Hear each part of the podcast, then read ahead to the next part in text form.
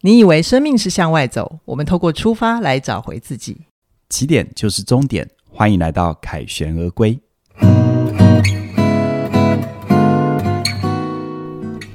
大家好，我是凯宇。我是怡璇，今天的凯旋而归啊，要跟你聊一聊，如果你遇到事情不顺利的时候，怎么样去帮你拿到你真正想要的？它这里面的关键思考点是什么？我先跟大家分享哈，我自己在还没想清这一点的时候，我常觉得自己半点不由人啊，一切被命运牵着走。可是我其实后来才发现，我这里面有很大很大的一个迷思，要求要求重要的。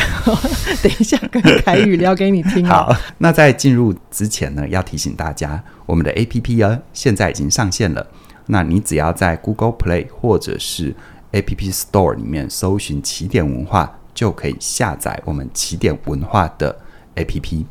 我们致力于给你更好的收听体验，无论是在我们日更的内容，还是在线上课程，所以请你务必一定要下载，就是给我们最好的支持。凯宇啊，嗯我们之前有一集哈，第十八集我们讲过成年负责任诶，。那一集还蛮受欢迎的哈。对啊，那一哎对集啊大家都说很开脑洞。是啊，我觉得我那一集主要是发现一个自己，呃，如果我没有真的去面心面对我的真心想要，我就永远会有这样又那样的理由，所以让我没有办法去做嘛。嗯哦，那可是我其实那一集聊完之后，我再去复盘一下，我觉得我在当时自己的内在状态里面，我没有办法做出那些决定。我其实有一个很下意识的想要避免的东西，就是我不要避免损失，嗯，甚至于是什么付出代价，对我我都不管，对，就是我我就是什么都要，可是我什么都不要付出。嗯，那这样子的信念跟心情，它就导致我什么都不做，嗯，就拖着，对就放着，对，就让它呃有点像是随遇而安。嗯、可是其实最后就是一切都不会是我要的，对，因为它就会演变成我无法控制的局面是，所以我就只好又说一切都是命运。听起来就是既要又要还要嘛，对，然后不作为嘛，对嗯然后又希望老天爷给你一切嘛，是，对不对所以怎么有一这么爽的人生？真的如果哈做得到，告诉我。嗯我觉对吧得就像做投资有没 有？有没有保证获利的方法？这样嗯嗯嗯，我觉得那个时候的我真的是有点太天真，然后也嗯好真的不懂得什么叫做为自己负责任啊。好，所以我就想问你，以你现在的眼光看啊，我们每个人都想要拿到自己真心想要，这里面最关键的思考到底是什么？好，其实你不用太过自责啦，嗯因为很多人在成长过程当中都有那个经验，嗯，因为毕竟我们都是从至少在主观上觉得一无所有，然后慢慢累积，嗯对嗯好不容易手上有捏到一些东西，你当然不希望损失嘛，对啊，对你当然希望它能够不断的累加，然后对啊不断的成长。人的好本能就是最厌恶损失的。对，没错。好，所以你真的不用太过自责，因为好很多人都是这样，好，包含我。好，好，所以呃，但是我觉得有一个东西就是，呃，当你一直停留在这里的时候，其实那样的想法跟那样的心智状态，它很有可能会让你，就像你刚刚说的，你不做任何的决定。嗯啊，然后为什么我们到最后很容易说半点不由人？嗯，因为你不做任何决定，你就是处在一个被动的状态。对啊而，被动的状况，也就是说，不管风怎么吹，浪怎么打，你就是随波逐流。嗯嗯，啊，那如果我们又希望生命能够多一点主控权的话，你要做的并不是要去做太大的冒险，而是要开始练习去做选择。嗯，好是，那练习做选择，可以先从比较小的选择开始，然后呢，或者是在你生命当中有一些遭遇的时候，开始去实习。如果我选了什么，会得到什么？如果我选了什么，会失去什么？嗯哼，嗯拿什么换什么？嗯，好，这几集我们都要用八尺门的辩护人里面来谈嘛，对不对？对那对今天我继续用它里面的角色，好去带着大家去思考拿什么换什么。 ，OK，因为当你能够认清这一点，那么我们可以尽可能让自己付出的代价的风险降低，而可能的预期报酬回收提高，但绝对不可能一直不失的就得到自己想要的。嗯，一直不是是下棋的术语，对，嗯嗯，对，这是几乎不太可能的是。你看哦，人生退一万步，你说你不管选择了什么，就算你都没有拿具体的钱，起码你花了时间。对，就连你不选择不作为本身，其实你也付出了代价我。的专注力精力就耗在那里，对，你不选择不作为，你的时间一样流逝。是，张弓没有回头箭，嗯啊，你这一秒浪费了，这一秒度过了，这一分钟过去了，你是没办法追回的。 对所以我们永远都在付出代价。 ，OK，只是在嗯于你是被动的，不得不的付出这些代价，还是你有意识的主动为自己做选择。选择的，然后我拿什么换什么。好，你看我们里里面几个角色，嗯嗯比如说像童宝驹主角好了，对，他的爸爸是船员啊、嗯因为为了帮族人出气，杀了汉人就对被关。对，然后他的妈为了养大他过劳死，然后呢，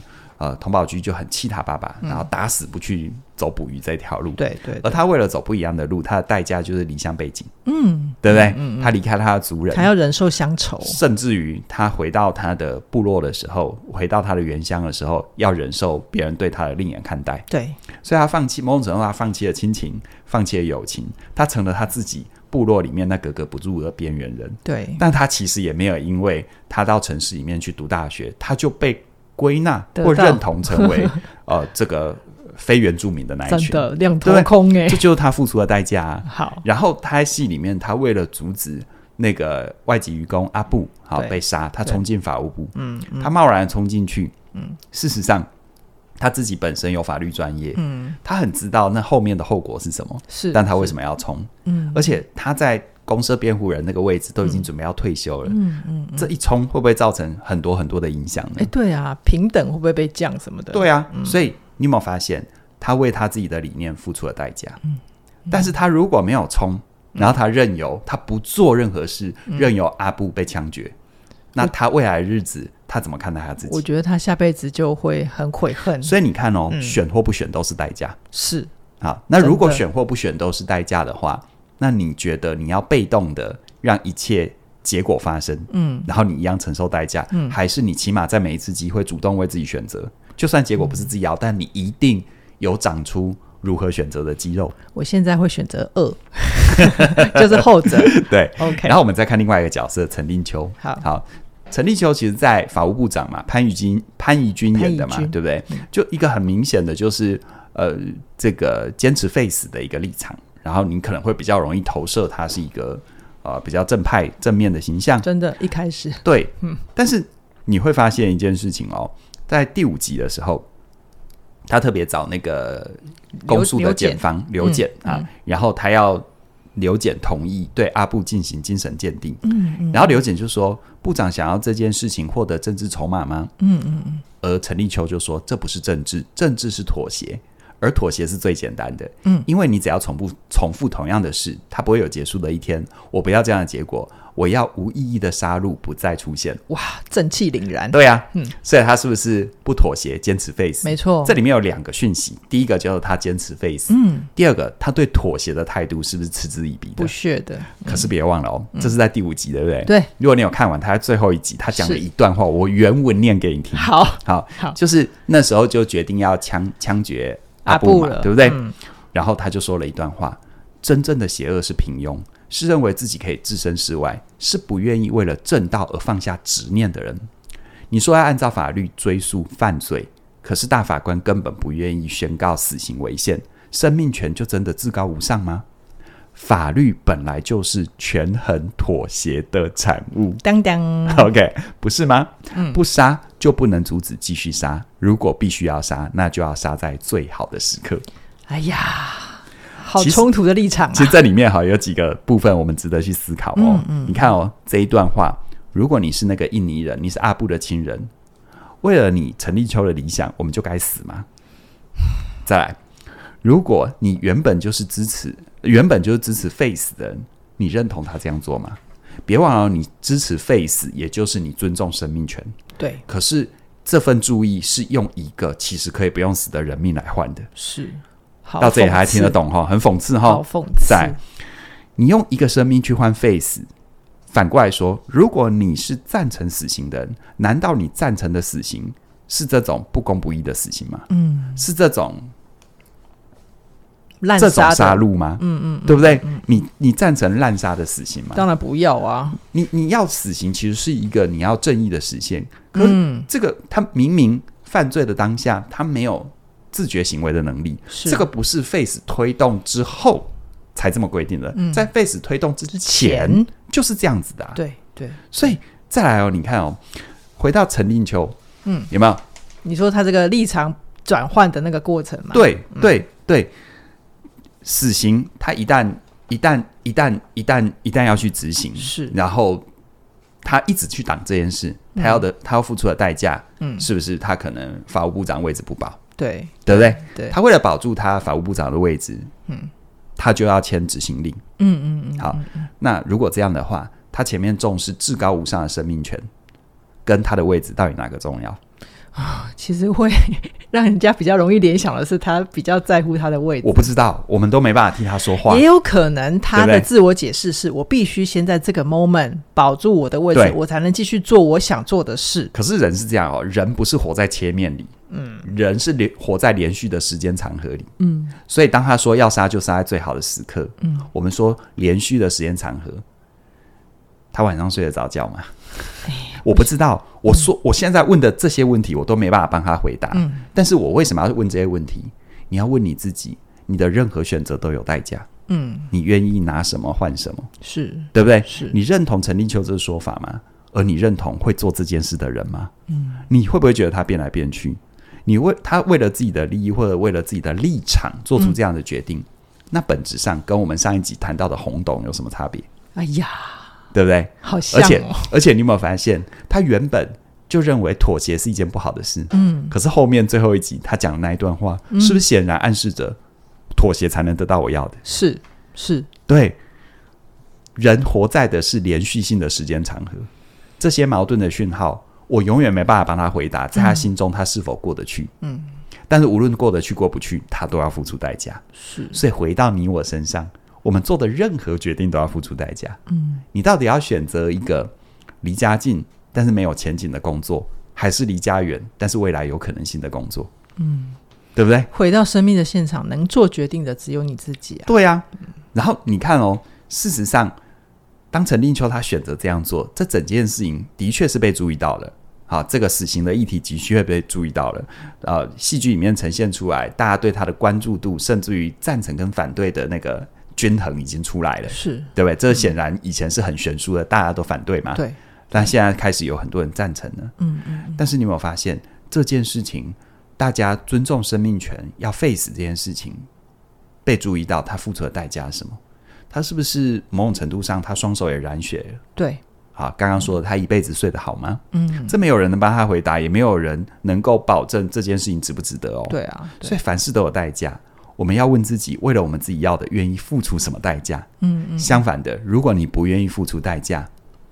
那你继续抱怨吗？事实上，如果你不愿意付出代价，你也付出了代价，叫时间的代价，是对不对？是，所以，其实所谓的成长跟成熟，你要试着去理解，你的每一个选择都是拿什么换什么，你不 OK 可能一直不失的得到所有的事情。嗯但如果都要都要有舍有得，嗯那么你要主动的选择，而长出选择跟判断的肌肉，还是被动的呢？嗯，这个就要你自己去选了哦。是是是，就是嗯我觉得刚刚我们讲的宝驹跟令秋的角色啊，嗯他比较多都是他们其实都是为了自己心里面真正想要去权衡抉择嘛。嗯对，但是我在呃戏里面还看到一个角色，他其实就是有很明显的他年轻时候的立场跟他年老时候的对立场的翻转。对，这个部分凯宇的看见是什么？这个就是你说的是童宝驹的父亲嘛，对不对？对对对他因为年轻的时候被被压迫嘛，对所以他为了自己的族人杀汉人，对，对成了对部落的英雄，对好像成为一个反抗权势的代表。是可是他等他年纪大了，他没有赚钱的能力，嗯他却接受洪董的安排去管理球队，对对对对，他接纳了全市、欸，真的对不对？真的然后那个什么，童宝驹为了查案，嗯，他要去查很多事情，他就问他爸爸，对啊然后他看到他爸爸手上有手指头断掉，嗯嗯，就问他爸爸说，这个手指头为什么会断掉？因为那怎时么候回事阿宝呃阿阿布阿布的手上也有断指，所以他想对搞清楚到底发生什么事。那当然这中间就有很多他们当愚公的辛苦，嗯然后这个细节我就不讲了。嗯，那童宝驹的父亲他就说哈，断指是在陆。断指这件事在陆地上只是个故事，嗯，你没有亲眼看到，不可能会懂。讨海人是拼命的，你能有他们狠吗？嗯，然后他等于要劝退童宝驹说：“你不要不要再再追查了，嗯，然后后来讲到很多不公不义，嗯，然后包含他自己内心的冲突，他讲了一句很有感的话，他说：“站在陆地上，我才知道摇晃的是自己。”哦，其实你站在不同的位置，为嗯什么我常常说凡事有代价，你拿什么换什么？因为你站在不同的位置，嗯，你才会发现原本你觉得牢不可破的事情，搞不好摇晃的是你自己。嗯，还记不记得我们前两集谈的认同？对，认同也是一样。为什么我说年纪越成熟，我对于认同这件事越小心？因为我等于站在某个位置，如果我不觉察，就很容易排除了某个某个人的存在的必要，是或某个立场的合理性。只因为我站在不同的立场，嗯嗯嗯，对不对？就像你看 f a v e Face，如果你支持的是 Face，你会不会觉得这些这些赞成死刑的人很荒谬？嗯但如果你赞成死刑，你会不会觉得这些推动 Face 的人，他们真的是很奇怪的一群人， 对不对？嗯哦，所以站在陆地上才知道摇晃的是自己啊。嗯嗯嗯，而对于童宝驹的父亲，当他在这里面摇晃里面，其实他这一辈子，我们看戏里面，他要付出最大的代价是他很难接纳他自己。对对，我就对不对是读到爸这个童爸爸他的对嗯让人家觉得很心疼的地方，对就是他可能连连最后，甚至于到死之前对，他都说不定还是鄙视或者是在心里面咒骂自己的。对啊，嗯嗯，对啊，那我们讲完了白道跟正，呃嗯，我们讲完了弱势跟嗯稍微比较黑暗的、嗯。的面相，那还有没有其他？比如说像白道的角 ，色我跟你讲，有一幕戏我一定要讲。好我你那时候讲在做节目企划，我就跟逸璇说这一幕太精彩了你。讲，但你是我讲猜多数人不会特别留意这一幕。对，因为他真的比较、呃比较旁支，比较旁支，就像你记不记得我们前面在讲人选之人的时候嘿，我说有一个角色太精彩了，但是很少人去讲他。秘书长就那个秘书长，对那对个对夏静婷夏演静的那婷个演角的色角。色，然后这一幕这一部戏我也看到一幕，真是太精彩了。啊但我 OK 猜不会有人把重点画在这里。好，这个就是那时候那个莲雾的爸爸啊是啊，在戏中的名字叫连振仪，就是法官是法官爸爸。嗯好嗯，然后他为了安排他的这个。这个孩子，还有是就是那个后面的那个审讯，就是嗯嗯阿布的案子要进入三审，对三审审就不要开庭了，嗯嗯意思就是要把这件事情搓掉。对对对，然后他们对安排了一个麻将的局对啊、也就是三个老鸟面对一个成审的，应该是法官还就是是庭长，就是三审三审的那三个对主主理人、啊，对对对的那个那个菜鸟。是是好，是这个这个麻将桌上的博弈太精彩，我不知道大家有没有看到细节。好你讲先你打讲先先讲打麻将啦。好如果你是一个那个女婿，你跟你是嗯的老丈人打麻将，你敢胡牌吗？你还要活活吗？你还要混日子吗？ 我们说哈，你跟老丈人打麻将最好的姿态叫做力战而败哦啊，你绝对不能随便就输，因为你的老丈人会觉得你很笨，不能乱棒钱哈，哎，对，因为老丈人会觉得你笨啊哦呵，嗯但是呢，你也不能赢，因为赢了老丈人会没面子。对呃你要做到力战而而败，败 因为力战，所以你的老丈人觉得你程度够，嗯嗯嗯，而且你也你小子也上路，嗯嗯嗯但到最后败他也有面子，是，所以多难呢，你知道吗？对啊，好，但是这一场麻将，我觉得是更妙。好它这一妙场在麻哪里将呢？嗯它妙在就是那个、那个、那个、那个三个老鸟三个老鸟面对一个菜鸟，面对一个三审的菜鸟庭长，是啊，要他不要开庭，你会发现，如果你大家有看戏的话，那一幕戏是什么？那个那个菜鸟刚好他的上家就是连爸爸连爸爸，嗯，好，然后连爸爸呢，不知道是有意还是无意，他一直放牌喂牌给他的下家，就是这个菜鸟是。吃是是是，那我问你，如果你是那个菜鸟庭长，你的上家是你的老、你的、你的、你的、你的前辈，是啊，这三个显然这个阵仗就是要要戳你嘛，对对不对？对对，他放牌，你敢不敢吃？说真的，我是那个庭长，我可能会不敢吃，你吃也不是，不吃也不是，对对不对？然后我会坐如对针毡呐、对，嗯，如坐针毡啊，对不起， 没关系，坐如听得懂就好 了。坐对，但是你发现那个戏里面哈、就是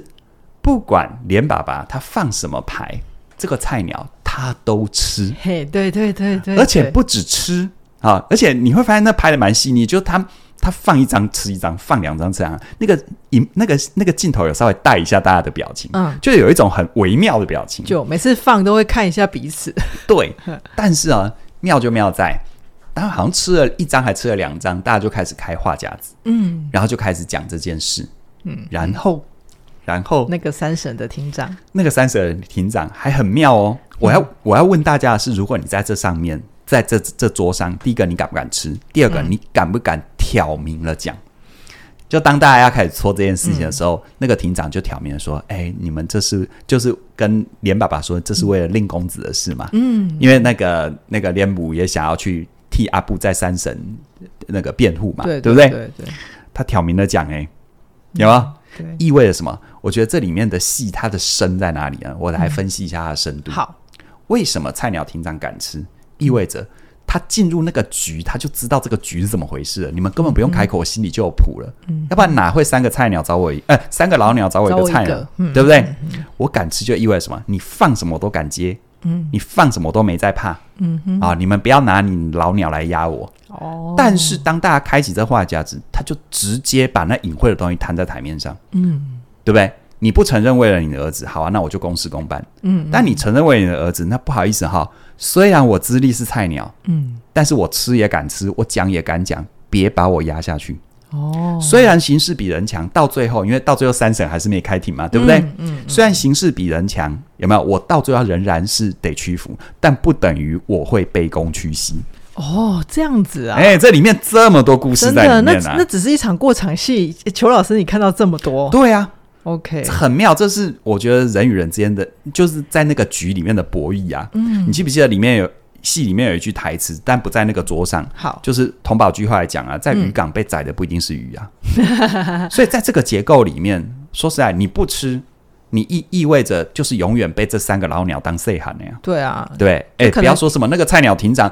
他也满头白发了呢。对啊，对啊，对不啊？他就是挑明了要跟那些资深的作对，当然就也不会有对，可是又不能明摆着，就是连这个局都不来。真的。所以意思就是说，你敢放我就敢吃，必要的时候其实我也敢呼。嗯嗯嗯，他用他的行为把这四个人，三个老鸟，包含我这个菜鸟，拉到同样的位置。 OK，你不要拿自身压我，嗯嗯，你要我放个方便，你拿东西来跟我换，哦，你可能拿对我的尊重，嗯嗯，拿我其他就是我们说戏里没没没没呈现出来的筹码，是，有没有？就是他表面上演的是他服从，但是他用他的行为让大家知道，这本质上是精一确个一交点换。说，你觉得他表面上有演他服从吗？诶，他他到这个局，我的解读啦，他到这个局，哦哦然后吃挑明了讲嘛，嗯对他也没有明显的拒绝，但他也没有服从啊。我觉得就是在嗯拒绝跟、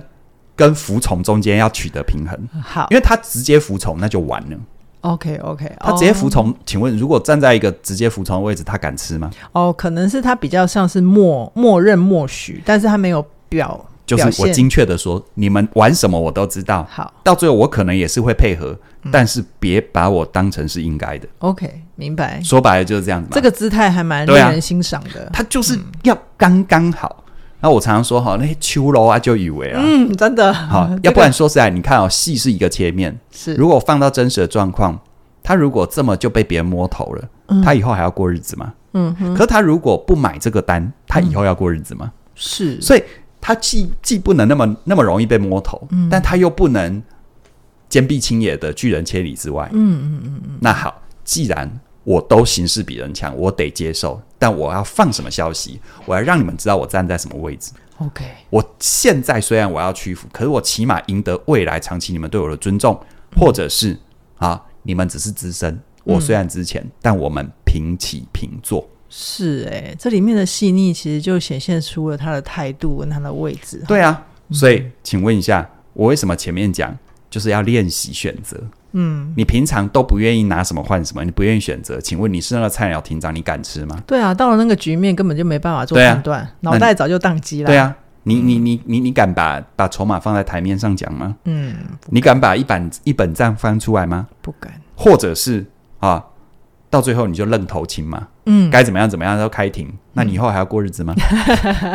对嘛，这是另外好一个多嘛好多的换位思考，是啊，哦、是啊，嗯，是啊，所以很精彩哦。真的很我觉得精这彩。，我觉得这一幕戏真的太精彩，嗯但是我猜没有人会特别把它把它 highlight 出来。那那凯老师，我问嗯你，这里面好像妥妥的那个既得利益者连静平啊，嗯他有付出什么代价？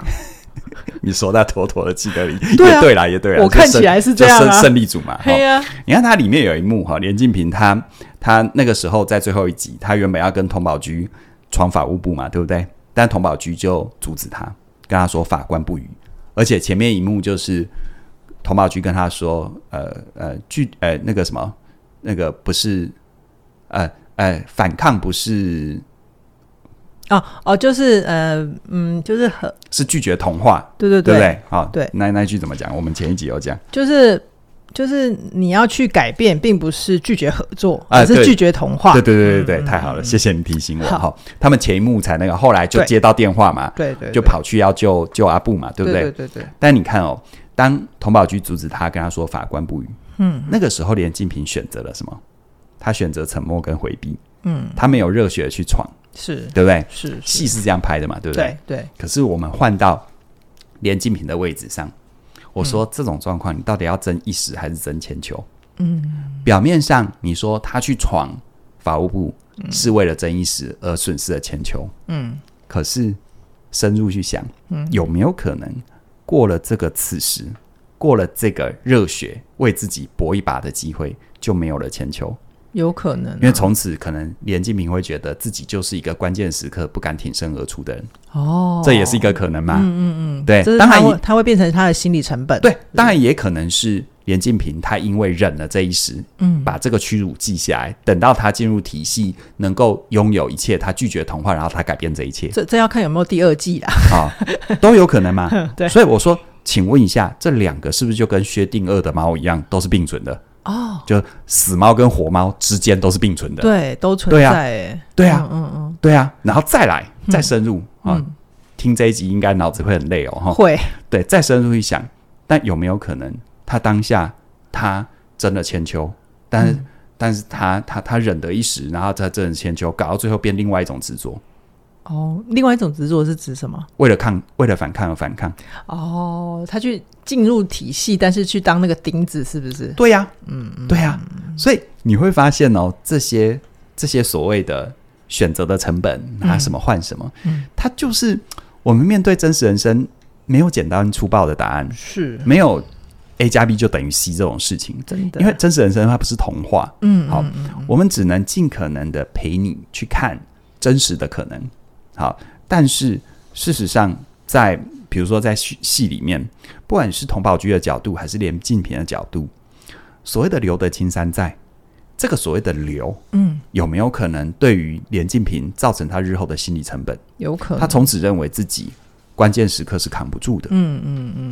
嗯但是也有可能他因为他没有贸然的做这件事，嗯，他真的留得青山在了。有可能，都有可能所以我说，没有人能告诉你哪一个是好，也没有人能够，因为人生没有如果，真的。但反过来也因为人生没有如果，我们要什么时候开始练习做选择呢？嗯我觉得连建平就做了一个很好的示范，虽然拉住他的人是童宝驹，童宝驹的角度来看，就是我要你留得青山在，但是连建平当下决定转身离开法务部的也是他自己，他帮自己做了选择。嗯嗯，那就不知道啊。那对这个选择到底对连静平人生延长线的影响是什么？是我也不知道。是，但是我可以很确定的是，如果我们一直不愿意练习做选择，嗯啊，生命它会用它的方式把我们冲刷到你可能不太想去的地方。好，对嗯好，凯宇老师，那这三集你都用很有诗意的某一部电影的结尾来做结束， 请问你这一部，哎、我们这一集你想到什么电 影？哦，我想到一代宗师。哦， 好，啊一代宗师那个章子怡里面有一段台词，嗯你说好他那时候在最后一次见叶问的时候，他跟叶问说的，他说：“都说人生无悔，嗯那是赌气的话。嗯，人生若无悔，那该多无趣啊！”是啊，好，我也其很实喜欢这一句，其实我我我我我我分我才我分析完这些之后，我就想到这一句话，嗯因为我们到底要怎么样才能够知道这个决定是对还是错？其实没有人能知道，嗯，人生没有如果，做任何决定做的那一刻就会有错误的可能，但是你要问自己，拿什么换什么？嗯哼，人生无悔，那是赌气的话。嗯你做的任何决定一定会有成本，一定会有做错的时候，一定会有后悔的时候。嗯，可是如果你人生就是只追求所谓的无悔，哼，你错过的是生命本身呢、真的，你没有在过日子，你没有在过生命呢、真的，真的，就让生命就只是一个冲刷过你的对你的生活的东西，对 然后但其实跟你的人生完全无关。对好，对，好。谢谢你的分享。我觉得今天跟你聊到这边啊，呃，我现在会有一个看见，就是可能我们在年轻的时候去下意识的期待不用付出代价，人生就可以事事如意，其实它根本上是幻想。好、那有时候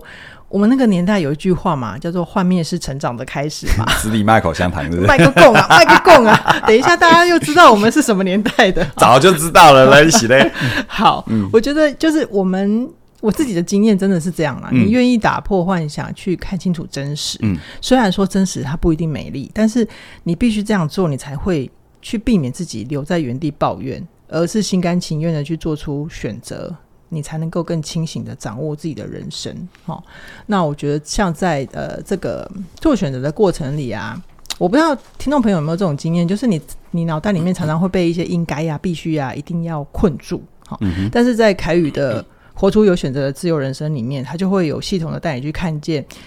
是确实确呃，现实真的很不容易，可是真正让你动弹的其实是你的想法。 嗯，嗯，对，所以如果你也想要有心想事成的人生，很鼓励你加入凯宇老师的“活出有选择的自由人生”哦。那另外在呃呃很多的阶层或者是跟权力相处的过程里面，你要怎么去帮自己做一些判断的基准点？怎么去提高你拿到你想要的那个机会？就有一天你要上那个麻将桌的时候，你到底要怎么想啊啦？你应该要怎么想？你要怎么去想？ 嗯对知道你那个上下左右他们对到底心里面的盘算是什么？对对对那这个部分就是凯宇的全方位职涯思维的强项，嗯总共有十四个小时，对你可以每天只要听一节，但是你对可以足足听三啊、三个月，对不 对？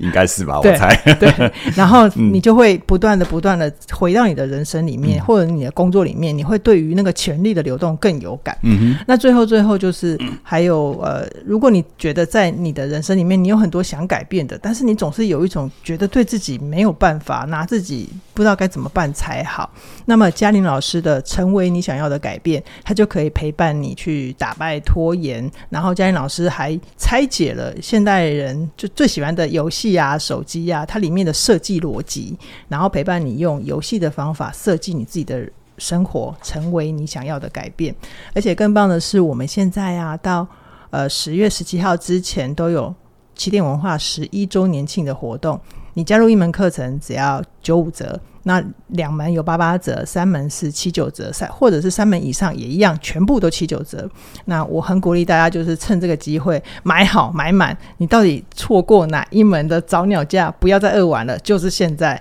立刻手刀加入。然后相关的课程连接都会在我们的影片说明栏里就有。那我们期待下个礼拜的凯旋而归，再见喽，拜拜拜拜